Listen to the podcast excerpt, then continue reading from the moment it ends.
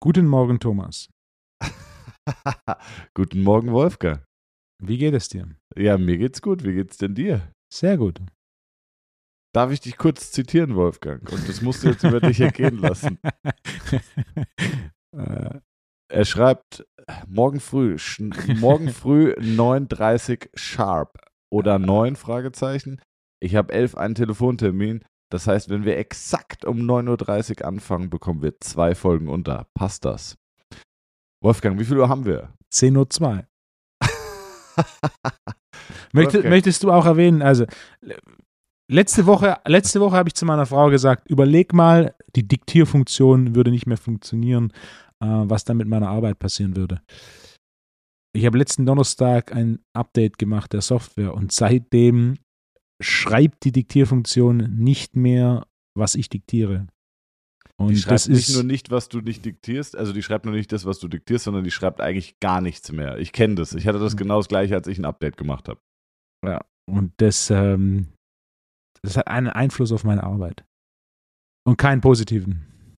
Wenn man natürlich argumentieren könnte, es hat einen positiven Einfluss, plus in dem Sinne, dass ich, wenn das wieder läuft, äh, deutlich dankbarer bin für diese technologische Möglichkeit, dass ich nicht mehr schreiben muss, sondern diktieren kann. Aber ja, man gewöhnt sich dran und auf einmal ist es weg und dann ist es. Letzten Sommer hatte ich mal in sieben Tagen, sechseinhalb Tage kein Internet. Das war auch keine angenehme Arbeitswoche. Ja, das glaube ich.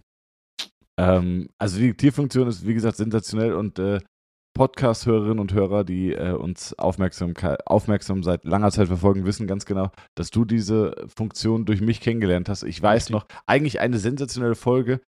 Ähm, das war, glaube ich, eine Folge, in der ich dir das erzählt hatte und in der nächsten Folge hattest du es bereits getestet und warst hellauf begeistert. Äh, da haben auch ganz viele Zuhörerinnen und Zuhörer mir dann geschrieben, so, ey, ich benutze jetzt auch die Diktierfunktion oder jede Nachricht, die ich auf Instagram bekommen habe, hat dann am Ende den Satz gehabt, PS, diese Nachricht wurde diktiert. Ähm, und deswegen habe ich jetzt vorgebracht, da du ja so viel produktiver bist und so viel, ja, ich sag mal, durch die gestiegene Produktivität ist ja wahrscheinlich auch der Umsatz gestiegen oder vielleicht, äh, also auf jeden Fall lohnt sich's. Sollte ich mit einer Kiste Champagner pro Jahr äh, vergütet werden, Wolfgang? Was sagst du dazu? Früher, die, die mich schon länger kennen, wissen, dass früher die meisten E-Mails aus ein bis drei Wörtern bestanden haben. Ähm, und jetzt sind sie entsprechend länger, da ich sie diktieren kann. Das heißt, sie sind etwas äh, formeller und höflicher mit dem gleichen Zeitaufwand. Äh, dementsprechend ist tatsächlich für mich keine Ersparnis mit drin, äh, sondern es ist quasi nur eine, eine angenehmere Kommunikation. Nicht für alle, aber für viele meiner Kunden, denn einige meiner Kunden haben auch die sehr kurzen E-Mails sehr geschätzt. Dementsprechend ha hatte ich eigentlich keinen Vorteil davon. Boah, ich glaube, ey, Wolfgang, ich hätte dich so gerne mal als Schüler erlebt, wenn du da mit Lehrern diskutiert hast. Ja. Da hat doch kein Lehrer gewonnen, oder? Seltener. Tatsächlich. Wahnsinn. Diskutieren bei euch in der Familie alle so gerne? Nein. Jetzt wirst du sagen, wir Nein. diskutieren nicht, wir argumentieren. Nein. Ja. Okay. Ja, Ja, aber ist ja Wolfgang, wichtig, ist ja wichtig. Nur wer seine, seine Gedanken sauber sortiert hat, kann auch sauber argumentieren. Ja?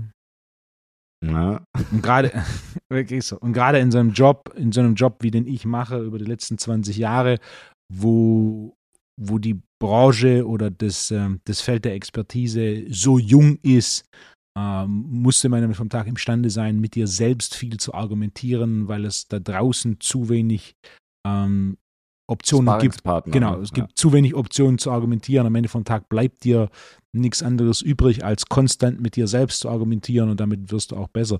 Also weiß nicht, ob ich das schon mal erwähnt habe, aber ganz am Anfang, als ich Programme geschrieben habe, war so eine quasi Übung, die ich gemacht habe. Ich habe ein Fallbeispiel erstellt, dann habe ich ein Programm geschrieben und dann habe ich versucht, mein eigenes Programm zu zerpflücken. Und wenn du, Ah, okay. wenn du das regelmäßig machst, dann bist du natürlich deutlich besser darin, tatsächlich zu argumentieren, warum was wahrscheinlich zu mehr Fortschritt führen würde und warum was nicht funktioniert. Das ist eine Also es- Übung, eine Übung, die sehr viel mehr Trainer machen sollten, denn wenn sie sie mal machen sollten, dann wäre das durchschnittliche Niveau der Programme da draußen, das ich sehe, wesentlich höher. Also äh, im Grunde genommen habe ich das gleiche auch gemacht. Ich habe, ähm, ich hatte jetzt am Wochenende wieder Seminar, zweites Basisseminar, obere Extremität. Sehr gutes Seminar, hat richtig Spaß gemacht. Leute waren total begeistert, also freut mich richtig. Und da kam aber, kommt in jedem Seminar kommt die Frage, ähm, weil die Leute dann so begeistert sind und diese logischen Zusammenhänge verstehen und auch durch das Testen und Behandeln merken, dass sie wirklich einen Einfluss darauf nehmen und Dinge verändern und sie auf einmal von jetzt auf gleich nicht mehr retesten können oder Leute schmerzfrei sind und so weiter und so weiter. Also in, in dieser Euphorie fragen Leute dann, sag mal, das ist ja mega, aber woher hast du das? Und dann sage ich, naja, äh, viel auch durch äh, Studium, Ausbildung, viel durch Austausch mit, äh, mit sehr guten Kollegen ähm, aus Deutschland oder auch international ähm, und vieles am Ende auch selber erarbeitet.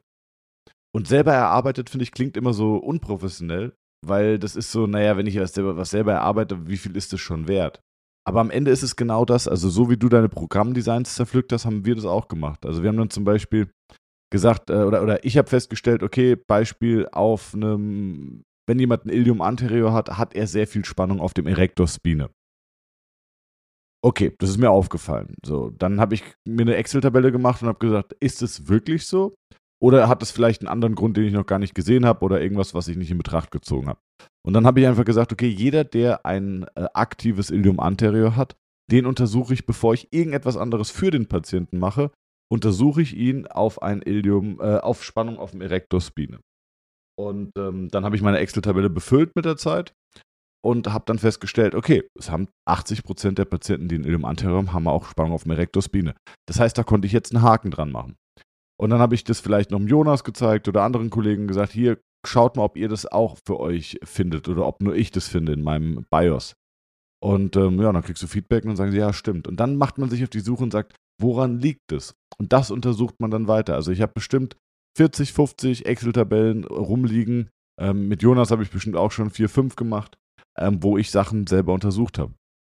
Und am Ende klingt es jetzt vielleicht weiterhin unprofessionell, wenn man sich aber mal überlegt, woher kommt denn zum Beispiel eine hochgefeierte Osteopathie, die auch mhm. auf jeden Fall gut ist und ihre Daseinsberechtigung hat, aber die kommt auch nur daher, dass ein Kerl namens Taylor Still Dinge beobachtet hat, in funktionelle Relation zueinander gesetzt hat, sie weiter untersucht hat, sie beübt hat und äh, dann Zusammenhänge erprobt hat und gesagt hat, okay, das passt und ähm, hat die aufgeschrieben und hat die weitergegeben. Und das ist heute die Osteopathie.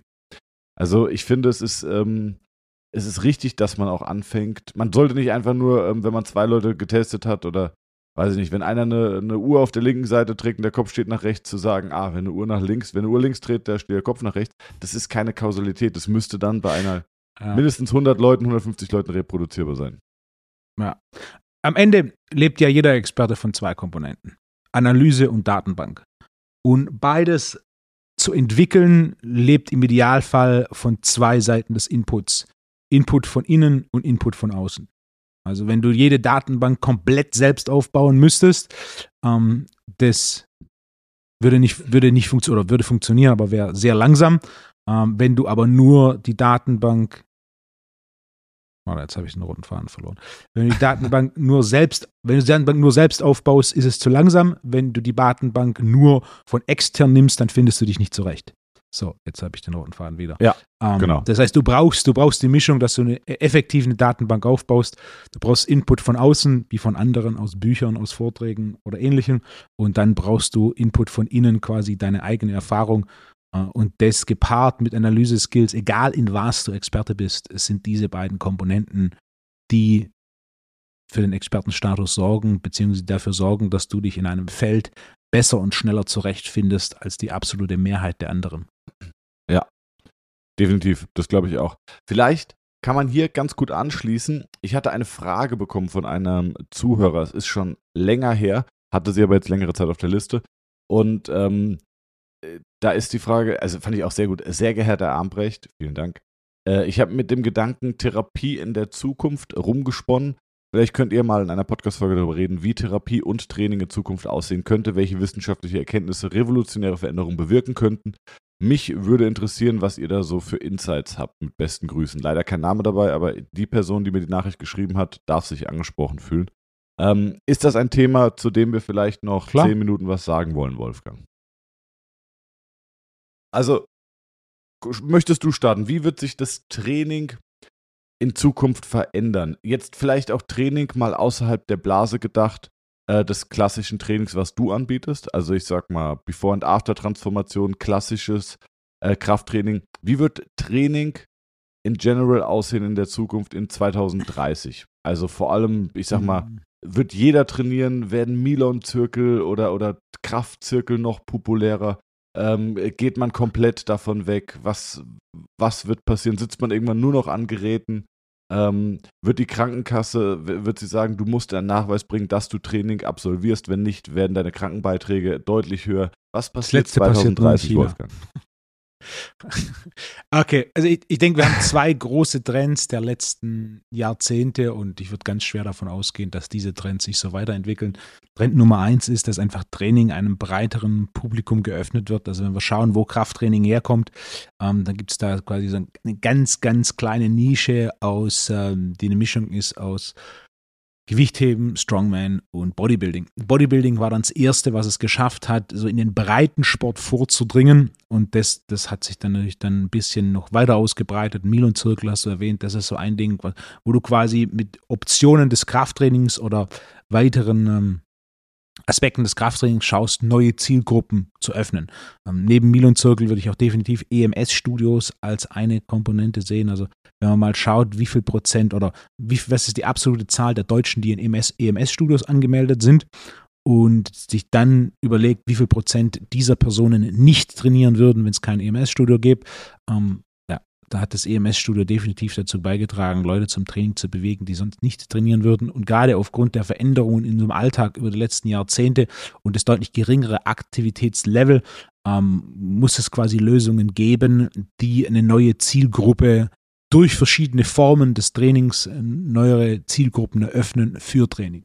Also das, das ist so eine große Tendenz, die sich da, also auch wenn wir zum Beispiel Fitnessstudios, wenn in den 70ern, 80ern, das waren halt so Bodybuilding-Studios und dann war es Arthur Jones mit Nautilus, der da quasi das erste Mal so versucht hat, auch so ein bisschen was, ähm, soll man sagen, strukturierter, mehr Corporate aufzuziehen und mehr Leute in Fitnessstudios zu ziehen. Dann über zum Beispiel in Deutschland ist ein schönes Beispiel Kieser, der natürlich ein komplett anderes Fitnessstudio-Konzept aufgemacht hat. Dann natürlich der große Trend der Discounter, was wieder eine quasi primär eine neue Zielgruppe ist und, und so weiter. Das heißt, die, der eine große Trend ist, wir brauchen Trainingsoptionen, die einer größeren Zielgruppe Training ähm, verfügbar machen. Und definitiv der zweite große Trend ist die Verwendung von Technologie äh, zum Support. Ähm, Milon Circle ist da definitiv eine, eine Form der Technologie, die, die tatsächlich Wert hat für die Zielgruppe, die Milon Circle trainiert. Äh, und dann natürlich auch definitiv als Beispiel, was in meinem Alltag, wo technologisch äh, der größte, die größte Komponente ist, ist natürlich neben E-Mail und dieser Möglichkeit, auf Distanz zu kommunizieren, definitiv auch das Video, wo ich quasi imstande bin, mit einem Bruchteil des Zeitaufwand meiner Seite äh, dem Kunden quasi auf Personal Training Niveau Feedback zu geben. Also der Kunde muss nicht mehr eine Stunde hierher herkommen, der Kunde muss nicht eine Stunde bezahlen, der Kunde oder ich muss nicht eine Stunde an Zeit investieren, sondern der Kunde macht das Video, schickt mir das Video und mit einem Aufwand von einer Minute oder zwei kann ich ihm Feedback geben, das in seiner Wertigkeit, in der technischen Wertigkeit sehr nah an dem Feedback ist, was ich ihm geben könnte in der Personal Trainingsstunde.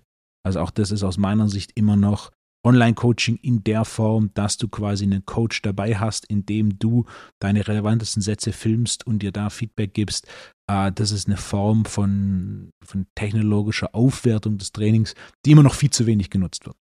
Also Zielgruppenerweiterung Ja. für Training und technologischer Input, das halte ich, oder 24 Stunden Gyms mit elektrischen Schleusen und so weiter. Auch das ist natürlich eine, ein te- technologischer Input, der hier das Thema Training massiv ähm, optimiert wird. Und anstatt irgendwelche neuen Trends zu finden, ist am Ende vom Tag immer einfacher zu sehen, welche Trends gibt es und wie entwickeln die sich weiter. Und da würde ich sagen, also die Zukunft des Trainings, das sind zwei Riesenkomponenten, ähm, die weiteres Ausbaupotenzial haben. Und ich bin überzeugt, dass wir in der Richtung noch viel in den nächsten, whatever, 2050, also drei Jahrzehnten sehen werden. Ja, also 100% sehe ich eigentlich auch so. Ich frage mich, ähm, habe ich irgendwie tatsächlich jetzt äh, die letzten Tage noch an dich gedacht? Es gibt ja diese, diese, diese, ich nenne jetzt keinen Namen, es gibt diese, Bänder, ach, ist Mhm. doch auch scheißegal. Ich nenne diese Whoop-Bänder, mit denen Ja. man so ein bisschen so diese ganzen Vitalfunktionen tracken kann.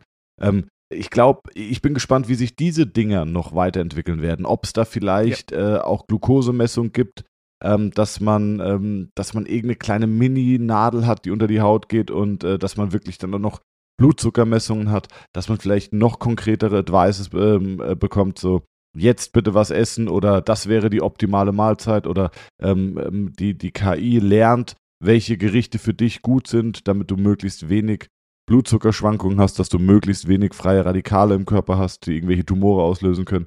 Also ähm, sowas, da bin ich echt gespannt. Also ähm, die HRV, also Herzratenvariabilität, das ist ja schon ein gutes Ding.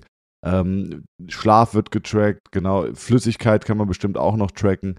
Also da bin ich sehr gespannt, ähm, wie lange es dauern wird, bis wir einen Computer haben, der quasi den, ähm, ja, den, den Gang zum alljährlichen ärztlichen Checkup unnötig macht, weil dieses Ding dich quasi 24 Die, was eine interessante Frage ist, was diese Devices angeht. Ich sag, du hast drei Zielgruppen, die so Devices verwenden. Und das sind nicht, nicht harte Trennung zwischen Zielgruppen, das sind weiche Übergänge. Aber du hast die Zielgruppe, die es einfach interessant findet, Daten zu sammeln, aber am Ende vom Tag mit den Daten nichts macht. Dann hast du die zweite Zielgruppe, die es super interessant findet, Daten zu sammeln, aber am Ende vom Tag so viel Daten sammelt, dass am Ende vom Tag aus den Daten nichts gemacht wird. Und dann hast du die dritte Zielgruppe, die quasi Daten sammelt, analysiert, basierend auf dieser Analyse Veränderungen vornimmt und das dauerhaft weitermacht. Also Beispiel, ähm, das gibt das Band, das du ähm, so erwähnt hast, und dann gibt es noch den Ring. Äh, das ist etwas, das ich grundsätzlich nicht aktiv empfehle, wenn es jemand hat oder wenn es jemand holen möchte, sehr gerne. Äh, denn in beiden Fällen ist es relativ einfach zu schauen, okay, äh, wir haben Marker Y, wir machen X, was passiert mit dem Marker? Hm, Schlaf ist der Klassiker. Du kannst relativ genau schauen, okay, Beispiel, ähm, es gab einen Kunden, den ich hatte, das war ein Leistungssportler, der hat mit Leistungssport aufgehört äh, und dann ist sein Schlaf über ein halbes Jahr konstant schlechter geworden, laut dem Ring. Und dann hat er mir die Daten geschickt und hat gemeint, hey, ich habe immer so gut geschlafen, jetzt mache ich keinen Leistungssport mehr und mein Schlaf ist so viel schlechter geworden. Und dann war mein erster Punkt, okay, ähm, Supplements, ja, nimmt er jetzt fast gar nicht mehr. Während früher hast du immer Inositol und Magnesium genommen. Ähm, fang das mal wieder an. Und dann hat er Inositol und Magnesium genommen und innerhalb von Wochen war sein Schlaf wieder auf dem Niveau wie während einem Leistungssport. Wenn du diesen Marker nicht hast und dann den Marker nicht analysierst, ist es natürlich äh, wesentlich schwieriger herauszufinden, warum jetzt dein Schlaf schlechter geworden ist. Aber wenn wir so einen Marker haben, hey, der Schlaf wurde ein halbes Jahr kontinuierlich schlechter, und dann haben wir einen Faktor identifiziert, der sich geändert hat, dann ändern wir wieder und der Marker wird wieder besser. Dann hast du diese Form der Technologie effizient angewendet, so dass du tatsächlich was verbessert hast. Und das ist die dritte Zielgruppe, die aus meiner Sicht immer noch viel zu klein ist. Ähm, ja, definitiv. Also ich hatte eine Zeit lang äh, so eine andere Sportuhr und da war für mich der Punkt, ähm, äh, da war für mich der Punkt, dass ich gesagt habe, äh, mich stresst es mehr, dass ich morgens früh aufwache und dann gucke und sehe, ach, zum Glück, ich habe richtig gut geschlafen oder ah, die Nacht war nicht gut. Und dann, dann gehe ich schon äh, so ein bisschen negativ geprimed in den Tag, weil ich denke, ah, das war jetzt nicht so gut. Oder äh, ich habe zwei, drei Nächte nicht so gut geschlafen, dann, dann liege ich schon abends im Bett und denke, oh, hoffentlich schlafe ich heute gut. Also ähm, auf mich hat es, ist jetzt nur meine persönliche Meinung, häufig eher einen negativen Einfluss. Also ich schaue, dass ich äh, gut gegessen habe, dass ich genug getrunken habe, dass ich früh ins Bett gehe, ich sag mal 22.30 Uhr spätestens Licht aus. Äh, also wirklich spätestens Licht aus, 22 Uhr ins Bett, 22.30 Uhr Licht aus. Und äh, für mich ist dann zum Beispiel ein Indikator, bin ich, habe ich durchgeschlafen oder bin ich nachts wach geworden, auch wenn ich nur aufs Klo musste. Ähm, und wie fühle ich mich morgens? Und auf das Gefühl verlasse ich mich. Und da, das entspannt mich viel mehr, als wenn mich jetzt jemand, wenn ich jetzt äh, die ganze Zeit wie so eine Challenge habe, meinen Schlaf zu optimieren. Ja. Fand ich persönlich immer ein bisschen anstrengend. Ähm, deswegen bin ich nicht so ein Riesenfan davon. Ähm, die Physiotherapie in Deutschland Lass vielleicht. mich um- da mal ja, einwerfen. bitte. Ja, so, mach ich das. selber habe weder das Band noch den Ring. Ja, und dein Cockring, der misst nichts, der klemmt nur ab. Ja. Ähm, ja, also die Physiotherapie in Deutschland. Nee. Ähm, oder wolltest du noch irgendwas ich wollte dazu einfach sagen? nur den Punkt, den du gemacht hast, Okay. Oder wollte wolltest ich du, einfach nur freundlich und höflich bestätigen. Das ist auch oder wolltest du jetzt zu, zu Blood Flow Restriction Bagging noch umswitchen? Okay. Ähm, also, jetzt muss ich kurz lachen, warte kurz. oh, und, und gähnen, warte. Also, ähm, was wollte ich sagen? Die Physiotherapie in Deutschland, wie wird sie sich entwickeln? Ich glaube, dass sie immer mehr technologisch, also dass sie immer weiter technologisiert wird. Ich glaube, dass sie, ähm, äh, dass sie immer mehr die Aktivität fördert, was jetzt im ersten Moment sich sehr positiv anhört, ähm, was ich aber nicht wirklich positiv finde. Denn ich habe das Gefühl, ähm, auch wenn ich, wenn ich irgendwelche Advertisements zusehe, ähm, zugespielt bekomme von Therapeuten, die irgendwie ihre Praxen bewerben, äh, habe ich jetzt auch äh, gestern oder so hatte ich wieder einen da. Und das ist aber nicht nur das eine Mal gewesen, sondern ist mir ganz oft aufgefallen, dass jede Praxis immer hervorhebt, wie viel Wert sie auf aktive, aktive Therapie legt. Und es ist auch gut, versteht mich nicht falsch, aber die Basis geht so ein bisschen verloren. Und zwar dieses manuelle, dieses Hands-on. Ähm, und da kann man unfassbar viel machen. Da war so ein, saß so ein Kerl auf so einem Fahrrad, hat sich so ein bisschen, hat so ein bisschen showmäßig abgetrampelt und hat dann so kurze Fragen gestellt bekommen und äh, dann Hund oder Katze, äh, weiß ich nicht, Wein oder Bier und dann auch immer wieder zu Therapiefragen. Dann war aktive oder äh, passive Therapie und dann so natürlich aktive. Und das ist so sehr sinnbildlich, wo die Therapie gerade steht und sich hinentwickelt. Und ich glaube, in zehn Jahren wird sie dort noch mehr angekommen sein, dass man viel weniger auf der Bank arbeitet und viel mehr auf der Trainingsfläche. Was nochmal, ich muss nochmal betonen, gut ist, aber erst wenn ein System funktioniert. Also wir heißen Training und Therapie, weil Training der längere, der nicht anhaltende Aspekt ist der Betreuung. Aber die Therapie steht eigentlich schon ähm, am Anfang. Also mein Beispiel ist immer, habe ich bestimmt schon tausendmal gesagt und langweile jetzt auch alle, die ein Seminar oder diesen Podcast schon länger verfolgen. Wenn du eine Schraube hast und eine Mutter und diese Mutter sitzt nicht mechanisch ordentlich auf der Schraube und du versuchst jetzt diese Mutter festzuziehen, dann stabilisierst du oder dann, dann, dann, äh, ja, dann applizierst du Zug und Kraft auf ein System, was mechanisch nicht funktioniert. Das ergibt nicht viel Sinn. Das heißt, es macht schon Sinn, dass man ein System erstmal in ein Gleichgewicht bringt, schaut, dass alle Bewegungen funktionieren, ähm, dass alle Muskelspannungen sich normalisiert haben, dass die nervalen Funktionen wiederhergestellt sind. Und dann kann man auch trainieren. Aber dann kann man auch nicht sein Leben lang durchtrainieren, sondern dann muss man auch ab und zu immer mal wieder zur Inspektion. Also das ist einfach so. Und ich glaube, weil, weil das der aktive Teil ähm, so vermeintlich leichter ist. Und vermeintlich sage ich, weil wer dich kennt und sich mit deinen Seminaren auseinandergesetzt hat, merkt, das ist nicht einfach. Das ist sehr, sehr, sehr komplex. Aber es wirkt so viel einfacher, eine Übung anzuleiten, als hands-on manualtherapeutisch oder osteopathisch oder chiropraktisch den Körper zu bearbeiten. Und weil viele Therapeuten sich, glaube ich, äh, ja Angst haben, sich damit auseinanderzusetzen, sagen sie, ah, ich mache lieber Übungen. Ah, dann, dann zeige ich lieber, du hast Knieschmerzen, dann zeige ich dir ein paar Übungen. Und äh, dann machen wir noch ein paar EMG-Messungen, die ich auch sehr gut finde, aber nur in einem ganzheitlichen Kontext. Weil wenn ich jetzt irgendein Problem habe, dann kann es sein, dass eine Funktionskette nicht angesteuert wird und dann habe ich ein EMG, das mir sagt, der Muskel funktioniert nicht. Ja, das stimmt, der Muskel funktioniert nicht. Aber der funktioniert nicht, weil er, äh, weil vielleicht ein Problem vorhanden ist, das den Muskel hemmt oder schwächt. Ewiger Monolog, es tut mir leid. Aber ich glaube, da wird es hingehen. Ich glaube, äh, ich bin, wer mich kennt, ich bin kein Pessimist. Ich glaube aber, dass es, äh, dass wir so ein bisschen das, ja, die Grundarbeit verlieren werden. Und das ist, finde ich, sehr, sehr schade. Ich habe jetzt zum Beispiel ein Beispiel. Hatten wir jetzt beim Seminar hatten wir einen Kerl, Jonas war auch dabei, Luna war zum ersten dabei. Shoutout Luna übrigens, unsere neue duale Studentin, die auch diesen Podcast schneidet, die uns bei den Seminaren jetzt unterstützt und äh, das ganze Social Media Game äh, aufs nächste Level bringen möchte.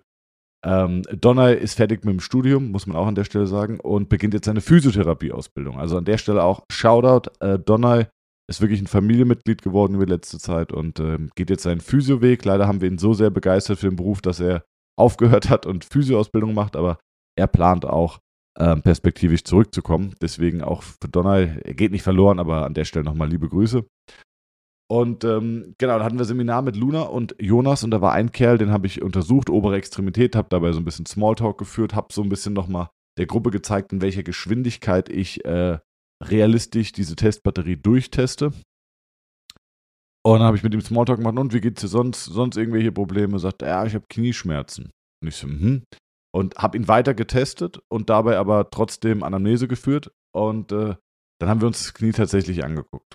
So, und äh, der hat, habe ich gefragt, wie lange hast du die Knieschmerzen? Seit zwei Monaten. Bei was tut's weh? Treppe runter, hat er ein Stechen auf der Innenseite, kann nicht in die tiefe Hocke, das tut weh und, ähm, und das nervt ihn und er kann eigentlich auch kein Fußball mehr spielen seitdem. Und da war, ich wusste sofort, was es ist. Das war nämlich, haben wir auch schon letztens im Podcast drüber geredet, klassisch eingeklemmt einen Meniskus. Und habe ich Jonas gesagt, Jonas, machst du ihm das ganz kurz weg, bevor wir äh, den Theorievortrag machen. Und dann haben wir umgebaut für den Theorievortrag, also haben die Stühle wieder aufgestellt. Jonas ist mit ihm in die Kabine, kam nach drei Minuten zurück, Meniskus deblockiert und Kollege komplett schmerzfrei. Konnte wieder runter in die Hocke, konnte äh, den Schmerz nicht mehr provozieren und war über beide Ohren happy und äh, auch die anderen Seminarteilnehmer waren, okay, krass. Und das ist so, ja, das ist ein kleines mechanisches Problem, das man sehr schnell, sehr einfach lösen kann. Das kriegst du aber nicht wegtrainiert und auch mit aktiven Übungen nicht weg. Also das heißt, ich kann da noch so viele Übungen machen. Ähm, ich muss dieses Problem erstmal in den Griff bekommen, bevor ich überhaupt irgendwie äh, aktiv werde. Und ich glaube, dass die Therapie sich immer mehr in der Aktivität in Anführungszeichen verlieren wird und die guten alten Handwerksfähigkeiten äh, fallen immer weiter hinten runter. Sorry, Monolog Ende. Ne, das ist doch, ich würde es mal als sehr schönen Input bewerten. Aber das ist, das ist so schade, dass das passiert. Ich finde, das sieht man auch in Deutschland äh, generell, dass das, dass das Handwerk immer weniger wird. Und so, glaube ich, wird es auch in der Therapie hm. passieren. Mhm. Ne? Also du siehst, Bäckereien haben brutale Probleme. Seit Jahren höre ich, mhm. Bäckereien finden keine Lehrlinge, die Arbeitszeiten sind zu krass. Äh, der gesamte Lebensstil, der mit diesem Beruf einhergeht, äh, ist nicht mehr oder ist eigentlich nicht mehr nachgefragt oder wird nicht mehr akzeptiert. Ja. Die Bezahlung Frage. ist zu schlecht und und und und und. Ähm, und das Handwerk Was kriegt ein Riesenproblem. Der Stundensatz, den ein Physiotherapeut gesetzlich abrechnet. Hm? Äh, mit der gesetzlichen Krankenkasse kann ich dir nicht genau sagen. Ich glaube, es sind. Könnt ihr mir gerne mal schreiben, würde mich interessieren. Ich glaube, es sind 8 Was denkst du, was der Euro. durchschnittliche Preis für Personal Training ist? Pro Stunde. 100, 100 80. Ich sage immer noch 80. Die, die 100 kriegen wir fast nur in gewissen Städten hin. 80, ja, irgendwo ich würde ja. vermuten, da gibt es viele Trainer, die einen Tick weniger nehmen. Also ich würde irgendwo Personal Training 60 bis 80 ansetzen. Was denkst du, was der durchschnittliche Handwerker pro Stunde abrechnet? Was für Handwerker 60. hast du? Ja, gut. Also, ich hatte letztens auch einen Handwerker von unserer Hausverwaltung in der Praxis. Und da habe ich nur gesagt, sag mal, was kostet denn hier eigentlich, das, äh, ja. wenn wir die Waschbecken tauschen? Weil wir ja. haben so ah, nicht ganz so ästhetische Waschbecken bei uns in der Praxis. Und dann hat er gemeint, äh, ja gut, ähm, da kommt es drauf an, ob ihr äh, die Armatur besorgt oder wir. Also wenn wir die wenn ihr die Armatur über uns bezieht, dann sind es, ist es einfach der, äh, rechnen wir es über Stundensatz ab. Ich so, hm, wie hoch ist denn der Stundensatz? Naja, äh, ah, 85 Euro plus Mehrwertsteuer.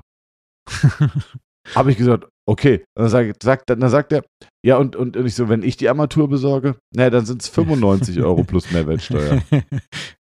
Ey, Wolfgang, ja. da habe ich aber kurz mal mit den Ohren geschlackert, als ich gedacht habe, warte mal, ihr nehmt Richtig. 120 Euro äh, oder, oder 115 Euro und das ist nicht wie Personal Training oder Physiotherapie, wo ich eine Dienstleistung erfahre. Ich möchte jetzt den, um Gottes Willen das Handwerk nicht diskreditieren. Das ist ein unfassbar ehrenwerter und brutal wichtiger Beruf, 100 Prozent. Aber wenn wir mal ehrlich sind, da wird nicht eine Stunde gearbeitet und wenn eine Stunde zehn gearbeitet wurde, wird eineinhalb Stunden, zwei Stunden abgerechnet. Also, ähm, ja, weißt du, was ich meine? Auch ja. nicht jeder. Jetzt tue ich natürlich auch also wieder ein paar der, Unrecht, Der Punkt, den ich machen weiß, wollte, ist meine. das, was das Handwerk mittlerweile abrechnen kann, äh, ist, ist, wenn wir es vergleichen mit Physiotherapie und mit Training, es ist mehr. Und auch wenn der Handwerker dann argumentieren wird, dass er ein Auto ausstatten muss oder ein Auto leasen muss und er Gerät braucht und so weiter, braucht der Physiotherapeut und der Trainer auch. Ähm, das, was das genau. Handwerk mittlerweile abbrechen kann, ist sehr gut. Und also gute Handwerker, ich habe auch einige Handwerker als Kunden, sowas wie Kostenvoranschläge gibt es nur noch gegen Bezahlung, weil der Aufwand sich nicht anders lohnt. Also wenn du einen Kostenvoranschlag willst, bezahlst du dafür. Wenn du danach den Auftrag äh, vergibst, dann kriegst du es quasi gut geschrieben auf die Rechnung. Ähm, das sind so zwei Punkte, wo sich das Handwerk hin entwickelt hat. Handwerk als Beruf, vor allem wenn, aus meiner Sicht ist das größte Problem mit Handwerkern, dass du tatsächlich kaum noch Handwerker hast, sondern du hast in der absoluten Mehrheit der Betriebe ganz wenige Leute, die tatsächlich noch ihr Handwerk verstehen und der Rest ist quasi angelernt, aber kein wirklicher Handwerker. Ähm, also wenn du mal mit einem Fliesenleger zu tun hast, der wirklich ja. Handwerker ist und dir anschaust, wie präzise Fliesen verlegt werden, das ist Kunst. Das, was ein guter Fliesenleger macht, ist Kunst. Oder ein guter Maler. Also die, ich finde es find faszinierend, wenn du einen Maler hast, der halt wirklich einfach Maler ist, der das gelernt hat, der das seit 25, 30 Jahren macht und du guckst an, wie der was streicht. Äh, ich bin, wir, hatten, wir haben Glück mit dem Maler, ich musste was streichen lassen. Der war einfach imstande, eine alte Hauswand so zu streichen, dass du keinen Unterschied siehst. Also es ist nicht einfach so, die Farbe ist ähnlich ja. und es sieht jetzt halt anders aus. Krass. Nee, nee, nee. Du erkennst keinen Unterschied. Zero, nada. Und auch die Art und Weise, wie der diesen Pinsel bewegt, das ist ein Künstler. Der macht seit, seit was ist der Kerl? 50, das heißt, der macht seit über 30 Jahren, ist der Maler. Und der kann das Handwerk. Und von denen gibt es zu wenig. Der Status des handwerklichen Berufs ist nicht hoch genug. Also jeder will irgendwie sein Abi machen und, und studieren und danach im Büro arbeiten. Das ist nett und gut und mit Sicherheit auch für, für viele äh, ein, ein entsprechender Berufsweg, aber halt für einige doch nicht. Also auch andere Handwerker, die freuen sich, ich habe mich vor kurzem mit ein paar unterhalten, ich sage, hey, Büro, das für mich niemals. Ich will morgens kommen, ich will wissen, was zu tun ist und ich will am Ende vom Tag angucken, was ich heute gearbeitet habe und dann gehe ich zufrieden nach Hause. So, ich habe hier irgendwie, das war, das war ein Maurer, ich habe hier ne, folgendes Mäuerchen gebaut. Davor war keins da, jetzt ist eins da. Das Mauerchen ist sauber gebaut. Das ist für mich, da freue ich mich dran. So. Ähm, und auch diese, diese Produktivitätskomponente, die hast du ja bei so einem handwerklichen Beruf. Ähm, gerade wenn du mit Stein arbeitest oder auch Schreiner ist so ein Ding, von denen gibt es viel zu wenig. Also wenn du als Schreiner einen guten Job machst heute und Sachen bauen kannst, das ist, ja, du, du hast dann deine BWL Absolventen, sie ist ja kein Diplom mehr, was ist jetzt bei Bachelor und Master, die, die, die dann irgendwie anfangen mit ihren 3000 Bruttogehalt. Ja. Du kannst als Schreiner deutlich mehr, ohne dass du studiert hast und mit, mit, mit, vor, bevor du 20 bist, schon selbstständig bist. Also ja, ja und du kannst, du kannst halt was bauen was. und auch gerade sowas mit, mit Holz arbeiten. Äh, ich, also auch ich persönlich finde es ähm, ich habe im Sommer über einen Freund zusammen, der hat so eine kleine Werkstatt und wir haben Tische gebaut. Ich schicke dir mal äh, ein Foto davon. So, das war Samstagnachmittag in, ja. in, der Sonne draußen im Garten ein Tischchen bauen. Das hat einen Haufen Spaß gemacht. Um, ähm, mein, mein, Punkt ist, der handwerklichen Berufe, da ist Geld heute mehr als je zuvor. Den Handwerker zu bekommen, ist in den meisten Situationen schwierig. Wenn du da niemand persönlich kennst, ist es, ne, ähm, ist es noch schwieriger. Und der Status des Handwerkers ist leider zu gering, was automatisch bedeutet, dass die, die sich diesen, diesen Berufsweg jetzt wählen, natürlich ein deutlich größeres Potenzial haben und auch so die, die handwerkliche Komponente des etwas Erschaffens oder etwas Bauens äh, ist eine, die man so neurochemisch, was Dopamin-Erfolgserlebnisse angeht, definitiv nicht unterschätzen darf. Ja. Thomas. Definitiv, glaube ich auch. Willst du dazu noch was also, sagen? Oder ja, sollen, wir, Wolfgang. sollen wir das Ding rund machen? Nö. Also ich bin, ich bin auf jeden Fall, äh, vielleicht der Einsatz ich hatte letztens auch eine Kundin, die gesagt hat, ähm, den Sohn, den habe ich auch schon betreut, seitdem er 14 war, der hat jetzt Abi gemacht und äh, ja, sie wissen nicht wohin und sie wissen nicht wohin. Und ähm, was ich denn so denke, und da habe ich auch gemeint, also ich, ich liebe meinen Beruf, den kann ich auf jeden Fall empfehlen, aber ich habe auch gesagt, also äh, was Zukunftssicherheit ähm, und auch genau dieses Gefühl von glücklicher Erfüllung und finanzieller Sicherheit äh, angeht, Handwerk. Ich meine, ey, Fliesenleger, Gaswasserinstallateure, äh, Trockenbauer, Elektriker, Schreiner, äh, Dachdecker, egal was du machst, du kannst eigentlich dich in, im Handwerk selbst gar nicht vergreifen, wirst du definitiv nicht arbeitslos und wirst immer Beispiel, gutes da Geld gibt es ja auch Möglichkeiten, sich weiterzuentwickeln. Der, der eine Fliesenleger, den ich kenne, der arbeitet nicht Montag bis Freitag, sondern der macht nur noch Projekte. Also der arbeitet für einen Fliesenleger, der, der kriegt aber alles, was ein bisschen komplexer ist, wo man auch ein bisschen quasi, was nicht gerade Wände sind und wo dann jede Fliese genau passt, sondern wo auch zugeschnitten werden muss und so weiter. Der arbeitet nur noch solche Projekte. Der ist gut, will aber den normalen Job nicht mehr machen. Dementsprechend wartet der, bis es so ein Projekt gibt und arbeitet dann das Projekt ab und ähm, ja, genau, und dann macht er wieder frei. Dann arbeitet Dann macht er nicht. wieder frei. Und Außerdem werden wir eh bald das, das Weltall erobern und dann kannst du auch Weltraumfliesenleger werden. ja, vielleicht kann man da oben auch eine Wand bauen, dann hätten die Maurer auch einen, einen Job im Weltraum.